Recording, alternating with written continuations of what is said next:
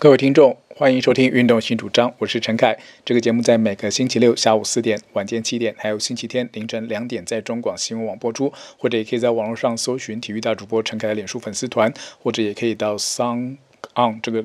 听音平台去搜寻《运动新主张》的在中广新闻网的平台里面的存档。哈，那。呃，在美国职棒大联盟，在这个星期呢，已经是开幕周结束了哈，就是打了大概一个礼拜的时间。那么在之前节目呢，我们谈了很多有关于今年的比赛的新的规则的改变啊，同时对以及它对棒球运动的影响哈，我想，呃，到现在为止，我们都还在持续观察着变化。那么呢，首先影响最大的一个事情就是。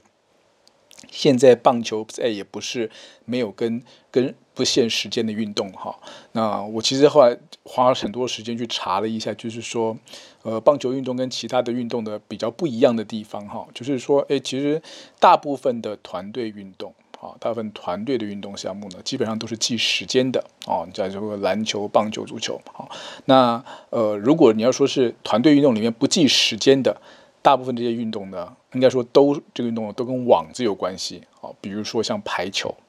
哦，是先得到二十五分的，对，先拿到三局的赢哈。排球，啊，或者是以个人项目来讲啊，像网球、像桌球、像羽毛球啊，这些新运动都是英国人发明的。然后它这些运动里面，哎，我还很发现很妙，只要是跟网子有关系的，都跟时间没有关系，没有直接的关系啊，对不对？你看到网球现在加，但是网球项目毕竟是个人运动项目了哈。那如果是团队运动项目的话，在奥运会的项目里面呢，大概唯一也不是没有网子的，然后也不是棒球，当然棒球现在也不是那个项目，大概唯一一个项目大概是什么呢？我查查是冰壶，好，冰壶相对也是没有时间限制，但它还是有一个比赛差不多的节奏在走，好，大概是这几个项目里面是没有时间限制，其他大部分的运动比赛哦都跟时间有关系，哈，像棒球呃像篮球啦，像足球哈这些运动比较受欢迎的团队运动，大部分都是跟时间有关，好，那。棒球就是本来是也是跟时间无关了，但现在棒球跟时间有关了啊！前面我们已经提过，今年大联盟开始实施了，哦，就是垒上无人的时候，投手必须在十五秒内出手，啊，垒上有人可以在宽限五秒到二十秒，但是呢，十五秒或者二十秒之内没有投球的话，啊，就会被抓一个投手的犯规，哦，超时的犯规，那会直接给予打者多一个好球，啊，多一个坏球啊，那么打者如果没有办法在八秒内啊，回到打击区做好投球准备的，做好打击准备的话呢，也会被多记一个好球啊，就是这是一个投打双方都必须要遵守的时间的规定。好，那这个规定呢，在第一个大联盟的开季的第一个星期里面啊的前五十场比赛里面呢，其实呢，大联盟的统计是一共是出现了四十一次的。四十一次的投打的违规，好，第一天就发生了十四次。第一天当然比赛比较多一点，哈，第一天这是大联盟从一九六八年以来第一次的，就整个联盟所有的球队在第一天开幕战都安排比赛，啊，三十支球队排了十五场比赛，十五场比赛出现了十四次的哦投手或者是打者的哦超时的违规，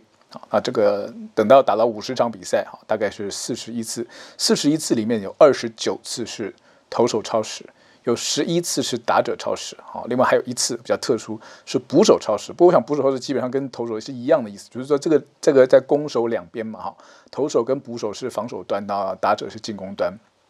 也就是大概三十三比一这样的比例，哈。投手的虽然他们时间比较多，但是打者要遵循的机会也是比较容易的，哈。当然我们前面有提过了一些，在现在开幕战里面有发生过一些比较特殊的情况，啊，也就是后来像这个星期里面也有看到像大谷翔平。哦，他是变成了在他第二次的先发比赛对水手比赛，他第一局他先被抓了一个呃投手的犯规，认为他这个犯规还不是说他太慢出手，而是主审认为他太快出手了，还没有让打者做好打击准备他就出手啊，然后前面已经警告过了一次之后呢，第二次他又在主审又认为他太早啊，这个就直接就给他给了他一个坏球。就是后来大谷翔平去跟这个天使的总教练，他就问他到底怎么样才算是给打者足够的时间去做准备？哦，就讲了很久，说什么时候是算是我投球动作开始，什么时候他算是他做好打击准备？哈，就这部分其实大联盟还没有一个很明文的规定出来。哈，那到底站在那边，你棒子摆着，到底算是还是要蹲下来才算是打击准备，还是只要人站进打击区，有棒子有拿起来有竖起来就算？哈，这个还有说是我自己投球的时候，我的手背什么样开始？就这个，我觉得是有一些。就像大谷在后来赛后讲的，他说其实连他认为连裁判可能自己都觉得还有一些讨论的空间，因为这是在刚新的规则哈，那当然没关系啊，那我们就慢慢来适应啊，违规抓违规没关系，大家讨论讨论出一个呃比较合理的方法，好让大家投打都可以来来来扎实。当然在这个星期里面也发生了一些其他事情，像呃打者啊打者也有发生其他的事情啊，就是说呃投打违规是只有。这个投打违规只有四十一次，但是呢，有没有比较严重的情况啊？比如说一开始戴那个红袜 Davis 是第一个，因为这样子哈，因为打了一个界外球之后呢，稍微想多喘一口气，结果回来就太晚回来，就吞下三振，他是第一个被三振的啊。那后来呢，白袜队的 Anderson 呢，又是因为他呃进到打击区之后，他觉得他这个节奏还没调整好，所以他稍微想要做一个暂停的动作，就退出打击区。但是呢，其实他真的没有，他其实真的没有做出暂停的手势。然后呢，投手也把球投出去了。然后呢，刚好是第三好球，然后他就被三振了。那安德森就很不开心，就说：“这主审怎么可以在我还没有准备好，就让投手把球投进来？”那主审也没有讲说你又没有叫暂停，对吧？后来两个人吵一吵，主审就把安德森就把他赶出去了。哦，那他是第一个，因为呃还不只是三振哦，他是因为就直接被赶出去了啊，对吧？那后来呢，在前一天的比赛里面，呃，这个这个教士队马卡多也是因为跟主审在 argue 这个他时间。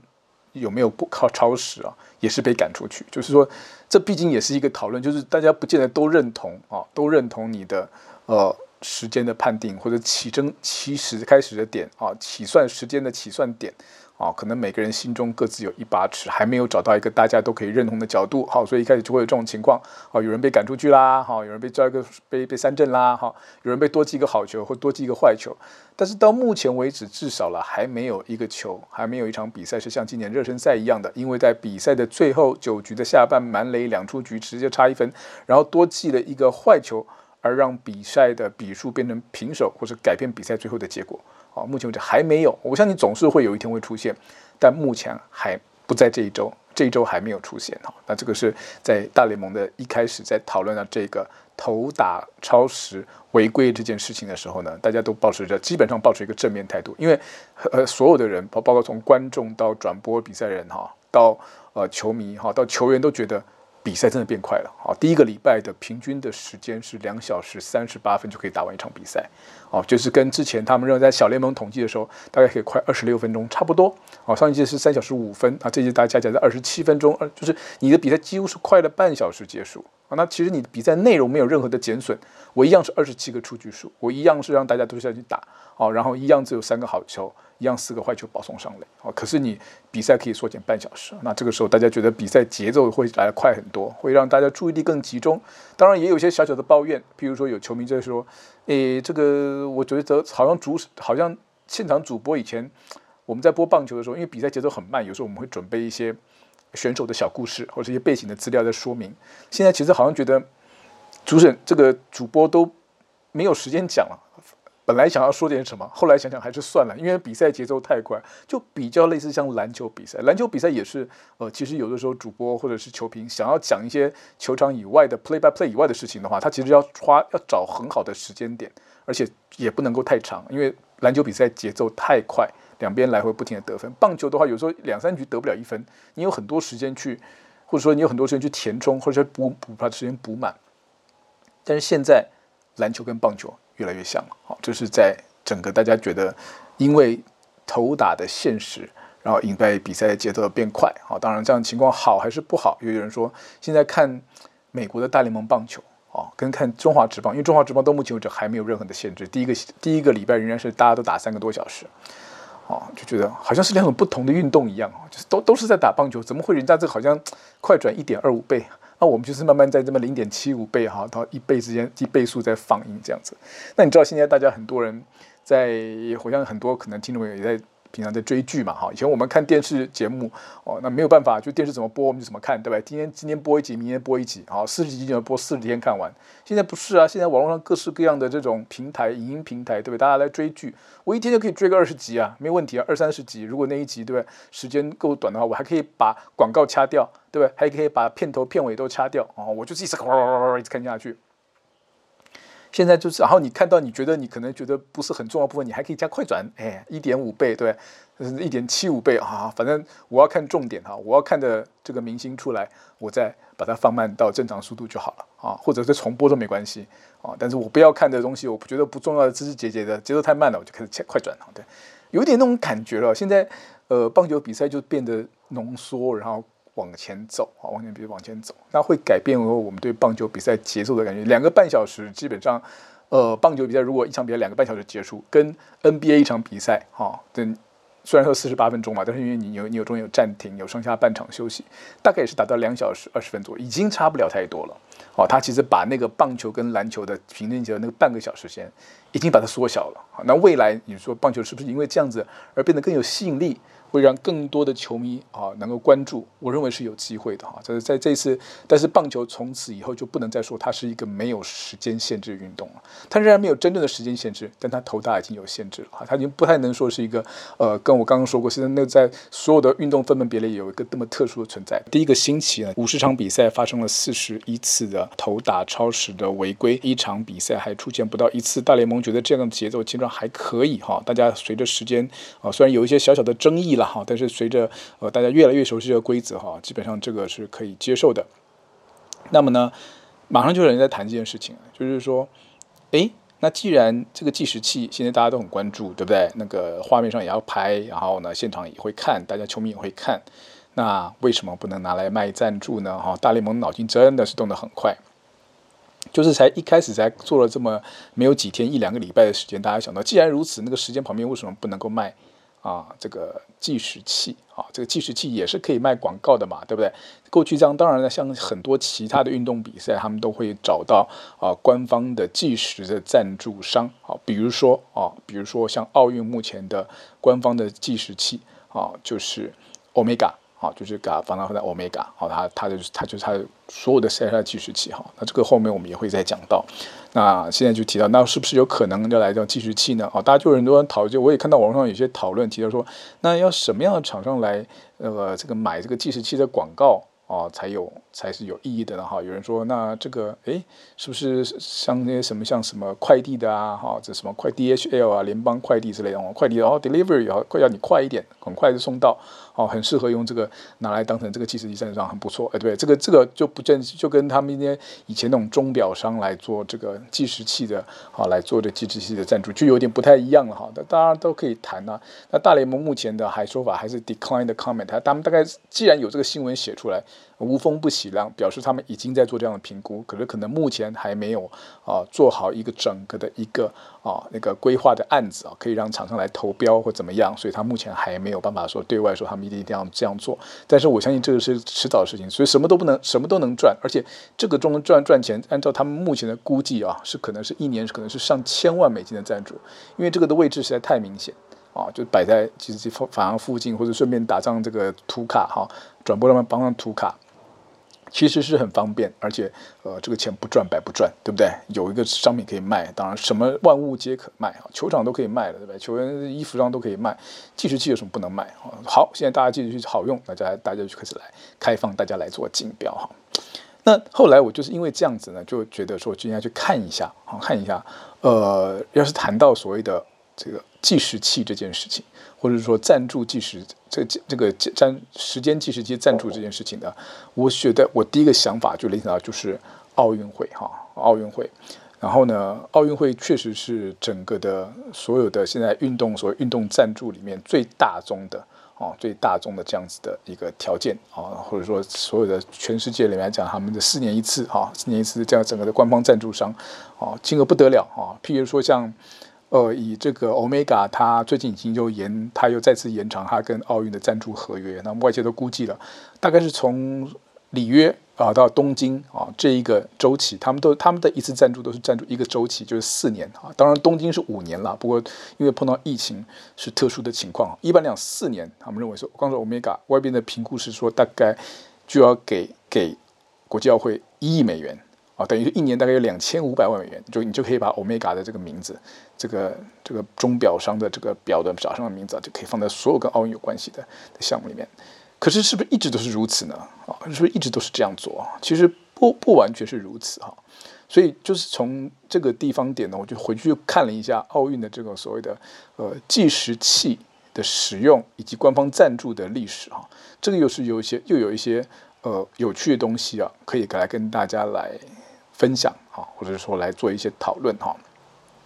就是说呃，你像奥运的，你知道我们古从古希腊奥运的时候就有一个所谓的很名言啊，也是现在奥运的名言哈，呃，更快、更高。更远，对不对？什么 fortius altius 哈，这 altius 这样，就是有个拉丁文叫翻译过来的哈，这是一个这个所有的运动员的终追求终极的目标啊。那这所谓的更快这件事情，那快是跟什么比呢？快是跟慢的比呢？那怎么样来比呢？哈，这个就有东西就有趣了哈。就这这牵涉到我们人类对时间的观念跟对时间控制时间的能力哈。就是你如果去看那个以前古代的文明啊，我们古代埃及人什么都他们都是会知道。时间这件事情，都是从最早一开始都是从太阳日升日落开始起的啊，这样是过了一天，对不对？后来呢，当然有的呃，这个民族发明了所谓的时，想要就利用知道说现在时间什么时候啊，一开始看太阳最准，所以有所谓的日晷啊，就是拿一个指针啊，让看到太阳指到哪里去啊，这样做。好，就是一开始的时候，我们文明大概都是观察太阳跟月亮来确定时间。后确定日期哈，就是这样，月亮就可以确定日期，月亮月阴这个阴晴圆缺嘛，对不对？甚至是季节啊，你每年四季的地善这样子，一开始都是利用这些天呃自然的环境来这样做做的哈。那另外一个跟时间很有关系的事情呢，是在西元三千年到两千年的这个苏美人啊，在美索不达米亚平原，苏美人呢，他们发明了所谓的六十进位制啊，而且把它放到了时间里面，所以说我们现在的一天的二十四小时啊，一个小时有六十分钟，一分钟有六十秒这样的进位制啊，事实上是在已经有了四五千年的历史。一开始他们当然也不止只有放在时间啊，你看他们度量衡也都拿来用，但是这只有这一件事情，就是说我们现在为什么一小时是六十分钟？好，那这个都是十二的倍数，跟二十四都是十二的倍数哈。那这个这个时间的规划啊，一整天是这样的规划时间，其实也三四三四千年就开始有了哈。那这个有这样的观念是一回事，可不可以实际的去了解现在是天上什么时候，又是另外一回事情哈。真正说。大家有人说用这个日晷，有人说用水钟，有人说用沙漏，看看去计时间，其实都有各自各自的问题。那中国古代以前一直到呃十一世纪的时候呢，中国古代才开始使用说这样子的呃类似做一个比较完整的，跟现代的机械钟比较类似的啊，用这个各他那时候是用水力哈，后来呢到了十四世纪、十五世纪的时候。就开始使用机械的钟摆，在欧洲开始风行哈。那一六五六年就到十七世纪的出现钟摆啊，钟摆就变成一个很稳定的一个结构，可以一控制时间的进行哈。那么这个时候控制有钟摆，那另外一个原因是因为当时十七世纪是大航海时代哈，大家要到海面上去的时候看太阳的位置之外呢，看到控制时间也很重要，否则您的船呢、那个大海茫茫，你船一开差偏差了一个两个小时，你就不知道差到哪里去了，你该到的岛到不了，该去的地方去不到。你就茫茫大海中，你就命就没有了。所以那个时候就是也是因为航海的需求哈，就是说当人类走从陆地文明走向海洋文明之后，时间的计算就变得非常的重要。不过我们一开始就说过，一天二十四小时哈，或者一小时有六十分钟，哈，大概到了到分钟已经在当时已经到十七世已经是最精确的时间单位了哈。一直到了一七二一年呢，才有人在机械钟上面呢再加上了秒针。就是时针、分针跟秒针啊，秒针表示就是可以把一分钟再分化回六十等份，六十等份啊，就是这样才才慢慢就知道说，以前一分钟老实讲，现在对我们人，我们现代人一分钟就隔一分钟差很多了嘛，对不对？以前人是没有办法去分辨一分钟之前跟一分钟之后的啊，有秒针之后才又更精确啊，那也是到了十八世纪的事情了哈，又隔了十年，到一七三一年的时候呢，啊，第一个。这个运动赛事，哈，使用了计时来做传统。就是你说，你说古代那个时候的古希腊时候的奥运会，啊，其实是没有计时限制的。他们当然有输赢，可是基本上没有是靠你谁赢谁输啊。比如果是比快的，他就用肉眼去看谁赢谁输，他不会去记住他呃这个这个每一趟比赛的啊什么像什么战车赛跑啦啊这些，他不会记录记录时间，他只会记录呃赢家获胜的人哈这样子。那一七三一年的时候，英格兰的赛马变成第一个计时的运动比赛。虽然他记的对象是记在马身上，因为马跑得很快啊，马跑，因为其实这个这点上面需求，其实马对马的跑时间的计算的要求而且这个赛马又跟赌博有关系，跟钱有关系，对吧？所以那个这个是这个推动的力量是赛马先弄，然后人要比赛要计时呢，事实上一直要等到一八五零年的牛津啊，才开始有第一个在历史上有统计是有人来计时的田径的去这个竞赛啊，才会有才会开始加上计时器。可是当时的计时器都是所谓的机械表的计时器啊，机械表计时器，机械表计时器，而且不是记得非常的精准啊，不是非常精准。据说当时大概只能记到哦零点五秒，就是它的时间只有这个一秒哈，一秒半两秒啊，一秒跟一秒半中间就不能再细分了。那这个当然是有进步，但是进步的还不够多。其实到了一七十八世纪、十九世纪的时候呢，才开始这个运动比赛啊，那个时候都还是业余比赛嘛，对不对？都还没有比赛，然后就没有还计时的时间也不是很精准，从零点五秒的准确度哈，到提升到。十八世纪末的时候，十九世纪末的时候，大概到零点二秒。后来到了十八一八九六年是第一次的现代奥运会，好像这那现代奥运会里面就很多比赛，有很多田径的比赛啊，比赛都需要计时间，包括游泳比赛都需要计时间。当然，当时都是机械式。第一届的时候呢，现代奥运使用的计时器是由今天我们也很熟听、很都听过的浪琴表。啊，Longines 哦，法国的表啊，因为它就是法国的这个主一开始就主办的比赛，用法国浪琴表来使用当成计时的设备啊。之后呢，从第二届的巴黎、第三届的圣路易到第四届伦敦，还有后面斯德哥尔摩，其实那个时候对于当然没有什么商业赞助根源，因为那时候纯粹是个业余比赛，只就是看当时的比赛计时器啊，需要到哪边去啊，就跟哪边的当地的呃表商来合作啊，所以就。跟今天所谓这种商业赞助拿来赚钱的情况都不太一样。不过呢，从一九二零年安普特威普开始啊，就包括二四年跟二八年连续三届，啊，都使用了豪尔表表，现在叫做泰格豪尔了，泰格豪尔。那那个以前叫做豪尔表，豪尔表呢，呃，就是这个品牌呢，就是当时就当当时就是有其实。表哈，钟表都当时是有，而且有钱人才能戴得起的哈，有钱人戴得起啊。那这个比赛当中，当然都是到今天也是有钱人戴得起的表。现在有钱人这个没有钱人不太戴表，用手机看看就算了，对不对？好了，时光眼镜真的不一样哈，百年不一样。不过呢，他们一直觉得这个精确度不太够啊，就是这个研究不太够。一九三二年的时候，而一九二八年的时候呢，后来又有一届又又浪琴，而且浪琴跟豪尔泰格豪豪尔就一直在争啊争，开始有有竞争的概念了，要争这个奥运的计时器的这个呃这个制作跟呃计时的权权利了哈。一九三二年的时候呢，洛杉矶奥运那个是那个时候是第一次，Omega 就是现在的奥运计时长的第一次来接下奥运的计时任务。它一方面它是提升了精确度，二方面呢。它还提供了所谓的同步开表功能，也就是说设立一个同步开表计时器。好，当时的计时的方法一开始就是呃一个裁判啊看一个选手，这是最简单的方式哈。但是呢，呃，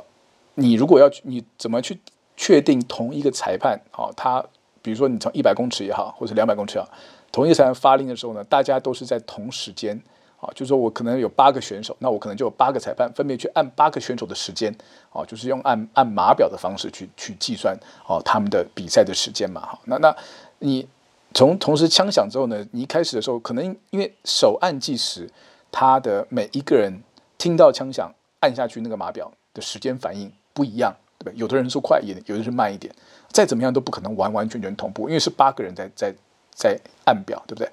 所以呢，那会造成你的。比赛的不太公平，对不对？因为每个有的人按的比较快，有的按的比较慢。那我其实我的成绩会受到那个按表时间人工的误差，尤其是在比较短距离的项目里面，那个误差更大。好，所以他们一直要学着怎么样解这个方法。一九三二年的洛杉矶奥运的时候，Omega 就开始第一个提供了所谓的同步开表功能。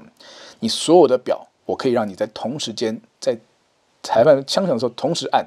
好，那结束的时候还是看裁判认定你什么时候通过终点，然后帮你按。帮你按那个计时器，好，这个还是没有办法变。但是开始之后，我可以让大家所有选手在同一个时间点那个表同时开。啊，什么时候关，那就看裁判的认定哈。然后同时间在那一届开始起呢，Omega 的表还另外做出了所谓的追针功能哈。追针功能什么意思？就是你好像就是你你们说看到，如果你是测两个选手在跑步的话，啊，第一个选手在跑，啊，跑过了这个，如果他们两个人都要跑四百公尺，啊，第一个选手跑过四百公尺，你按第一个表，按就是第一个按。本来那两个人跑的时间是一样，但是因为有快有慢嘛，啊，这个 A 选手跑过了四百公尺，你可以按按下第一个追针键，然后呢，第二个啊选手还在跑的那个时间继续计时，然后等到第二个选手再跑过去，再按一个 B 的 B 的 B 键，啊，那这样你要可以得到两个成绩，一个是 A 选手成绩，一个是 B 选手成绩，啊，这个在机械表的是的这个制作上面也是一个很大的改进跟进步，啊，这是在一九三二年时候才开始新才开始开始做的，到今天也也快一百年了哈。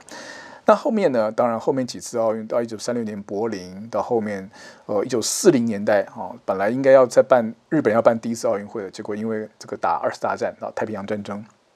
所以就没得办了，哦，没得办了，哦，再一次的整个时间计时器的变革啊，要算到一九四八年的伦敦奥运哈，伦敦奥运的时候呢，就引进了终点照相系统，就是我们今天所看到那种田径赛最后一秒钟。哦，应该是最后那一刻，选手通过终点的时候，很多人压肩，还是你是压肩膀还是压压手肘还是压头？哈，有一个终点的同步的照相系统，我一照那样，啪照下去就可以去看从那张照片去判定谁先通过终点。好，以及啊所谓的电子计时系统，在那个时候也开始做。可是，一开始大家其实对于，其实真正说起来，电子计时器是从二十世纪初，一九零二年就有人说已经开发出类似的产品。可是呢？呃，在整个奥运会来讲，并不是新产新产品一出来，他们就马上用，他们还要经过一阵子所谓的测试，或者说有人觉得手动为眼镜眼见手动为凭嘛哈，电子的器材可能会坏啊怎么样哈，可能不准啊，那个时候一开始的技术啊还没有到啊，所以呢，其实在一九四八年的时候开始已经提到要提供呃电子计时，可是还没有正式被当成这个正式的呃唯一的标准，那都还是以手动为主哈，电子器材只是辅助而已。那在一九五六年的时候呢，哦，另外一个除了田径之外，另外一个很需要计时项目就是游泳项目。游泳也是从第一开始，我刚刚说过，一八九六年一开始就在奥运的原始项目里面。可是因为游泳的呃判定呢，其实是比田径还要更困难，因为人在水里面啊，水里面。那最后一个滑到最后终点的时候，你去碰那个最后那个。终点水道的这一边嘛，碰到这这一边，那都是用看的哈。那那个人在水里面水花四溅呐，然后水上水下，对不对？在用人看的其实是很不精准的事情，哦。可是呢，没有办法。那田径的话，相对来讲还比游泳还比较容易看计时的，因为大家都在。这个跑道上跑，而且每一个人跑的位置到最后跑过跑过终点呢，就比较明显的，比其实是游泳是相对来讲技术难度要求对计时技术来说是更高的啊。那在一九五六年的墨尔本奥运的时候，第一次在游泳池装设啊所谓的半自动计时器啊，这个计时器的情况跟前面我们刚刚说过，跟前面说过田径场上所谓同步开表功能是一样的，就是说我可以在八个水道里面是同步开始启动八个水道，然后呢各个水道裁判呢就是根据他那个水的选手呢再去按。结束的时间来决定他最后的成绩，好，这个是在游泳的场上，所以比田径要慢一点啊。那但是呢也有，不过呢也就在这一次啊，就是从一九五六年之后的一九六零年啊，一九六零年的罗马奥运啊，就发生了奥运史上的有关于计时这件事情呢，可能是最大的争议事件，到今天为止都应该是都应该是如此啊。在罗马奥运会的男子的一百公尺自由式的游泳项目哈。有两位选手，来自澳洲的 David 以及来自于美国的 Larson 啊，这两位选手啊，他们这两个人都是非常优秀的选手。来自澳洲的这个 John David 呢，他上一届奥运会就已经拿到金牌了。而美国的 Lance Larson 呢，其实他本来也不不是最好的好手，而且本来是游蝶式的，但他在这次的比赛的一百公尺的预赛表现得非常杰出。好，两名选手呢，到最后在预赛的成绩是一样的，然后呢，最后都晋级了八强的决赛。好，再加上一位。呃，巴西的选手 Santos 哈，这三位选手在最后决赛会认为是奖牌的，就是这锁定这三位选手哈。不过呢，在最后的决赛里面出现了一次争议，也就是有两位选手 David 跟 Larson 呢同时抵达终点。一九六零年罗马奥运会的男子游泳一百公尺自由式的决赛，澳洲的选手 John David 以及美国的选手 Lance Larson 两个人的君子之争啊，应该说是君子之争了哈，因为这两位选手呢。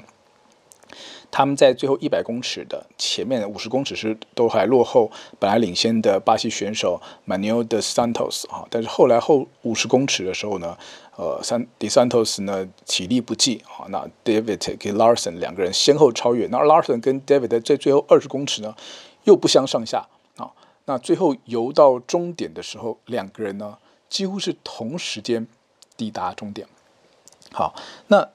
先说明一下哈，在当时的比赛的游泳的裁判的裁判的规则是这样子哈，就是说，呃，每一个水道每一个水道会有三个裁判啊，三个裁应该说是算是计时员啊，算是计时员，有三个计时员呢会去按那个那一个水道的选手的成绩，好，然后另外呢，在水道的两边，好，八个水道各有十二个裁判，一共有二十四个裁判来去看这个选手有没有碰到确实确实碰到终点的时间点，有人在那边也要看他有没有。转身嘛，五十公尺的水道那边也要看他有没有确实碰到这一边的水道的头，然后到那边去这样子。就是说，在当时你要花很多的人力啊去看，那个时候还没有电子计时设备，你要花很多的人力去看，那每个人的意见就不太一样。好，在那一次的一百公尺的决赛里面呢，先如果去看到计时的三个计时员的时间里面哈，计这个 Larson 的时间，好是有两个人记得是五十五秒一啊，当时只记到。这个十分之一秒啊，就是五十五秒一，有一个记五十五秒整，五十五秒零啊，这是三个时间。好，那另外一位记这个另外三位啊，记 David 的时间呢，三个时间呢，记着就都是五十五秒二啊，就是如果如果你看时间上面来看的话啊，其实呢，因为他们那时候规定说三个人的时间啊，只要有。两个是一样的，这个成成绩记录呢，就是准确的就可以承认，所以这两个选手都符合这个记录。那如果按照这个时间点来看的话，好，那呃，这个 Larson 不管是五十五秒一还是五十五秒零，都比 David 的五十五秒二要快这么一点点。好，那在现场，大部分人在说现场观众跟裁判跟看的时候呢，大部分人看也会觉得 Larson 好像是比较快一些些，美国队的 Larson 好像快这么一点点啊，快这么一点点，但是呢。这个时间其实因为非太过接近，所以呢，大会又启动了第二套 backup 设备。backup 是什么？是当时其实已经有电子记录，已经有电子的计时器系统了，只是还是以手动裁判手动为为准。好，那当时测出来的时间，Larson 是五十五秒一零啊，还可以测到百分位啊。然后呢，David 是五十五秒一六。也就是说，其实就是这个成绩啊，这个电子计时成绩跟手按的成绩两个来来讲，两个都是倾向于是给 Larson 拿到冠军啊，因为这个也差了零点零六秒嘛，对不对？更精确差零点零六秒啊。那但是这个但是这个时间呢来讲的话，你去跟那个 Larson 的那个时间比较，你就你就得不出那个五十五秒点零那个是怎么跑出来？他可能是按的快了一点啊，那个可能按快一点。好，那 anyway 手动跟电动计时其实都显示 Larson 比较快。那 Larson 应该要拿金牌，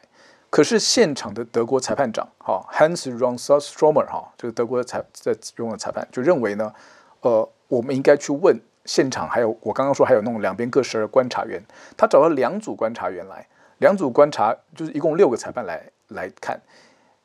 第一组三个人认为说是 David 是是这个 David 是比较快，哈，认为三个人有两个人认为 David 比较快，然后第二组裁判呢？三个人里面，然后两个两个人认为 Larson 比较快，啊，就两个加起来也是三比三，认为 Larson 比较快，跟认为 David 比较快的各占一半。好，那这怎么办呢？这个看起来好像比赛到最后面，这个裁判的所谓的忍见为凭，到底是看裁判个人的意见呢，还是要看时间呢？还是要开放大家投票呢？好，到最后面呢，裁判长 Hans Ronsheimer 就认为他以他自己。啊、哦，他以他自己的认为的的角色，他如果说，既然都平手，那就以我的判定为准。我认为 David 比较快，所以我让 David 拿到金牌，然后 Larson 变成银牌。好、那可是呢，就是在官方的记录上面呢，这两个人的成绩都是五十五秒二，都打破了奥运纪录。那 Larson 就变得很奇怪，他既打破了奥运纪录，可他就比他要慢一点点。哈，他美国队当场就提出了抗议，就说你为什么哦、这个主审可以去。这个裁判呢，还是说可以去越过这些计时器的这个时间的这个测试，直接说哦，David 就是金牌啊，我 Larson 就是银牌。好，因为在现场的其实，在有时候基本上，据说当时大部分的观众来看，因为他们永远有一万人来看，一万人大部分都觉得可能 Larson 快一点点。哦，那当然也就可能，因为当时也没有重播，记得当时也没有重播哦，就是也没有什么最后判定什么什么终点照相都没有，就是用看的眼睛为凭。哦，然后呢？呃，David 的的他的优势是他的手是看起来还是最后那一刻，他的手是在水面上去碰到啊、这个泳池的这个开始的这一边，好，然后呢，但是呃，Larson 呢，则是这个从下面啊碰到的，哈，就是说这两个人之间就说，哎，有人就那说我从下面碰到我其实也是比较呃也是比较快啊，就是两个人呃。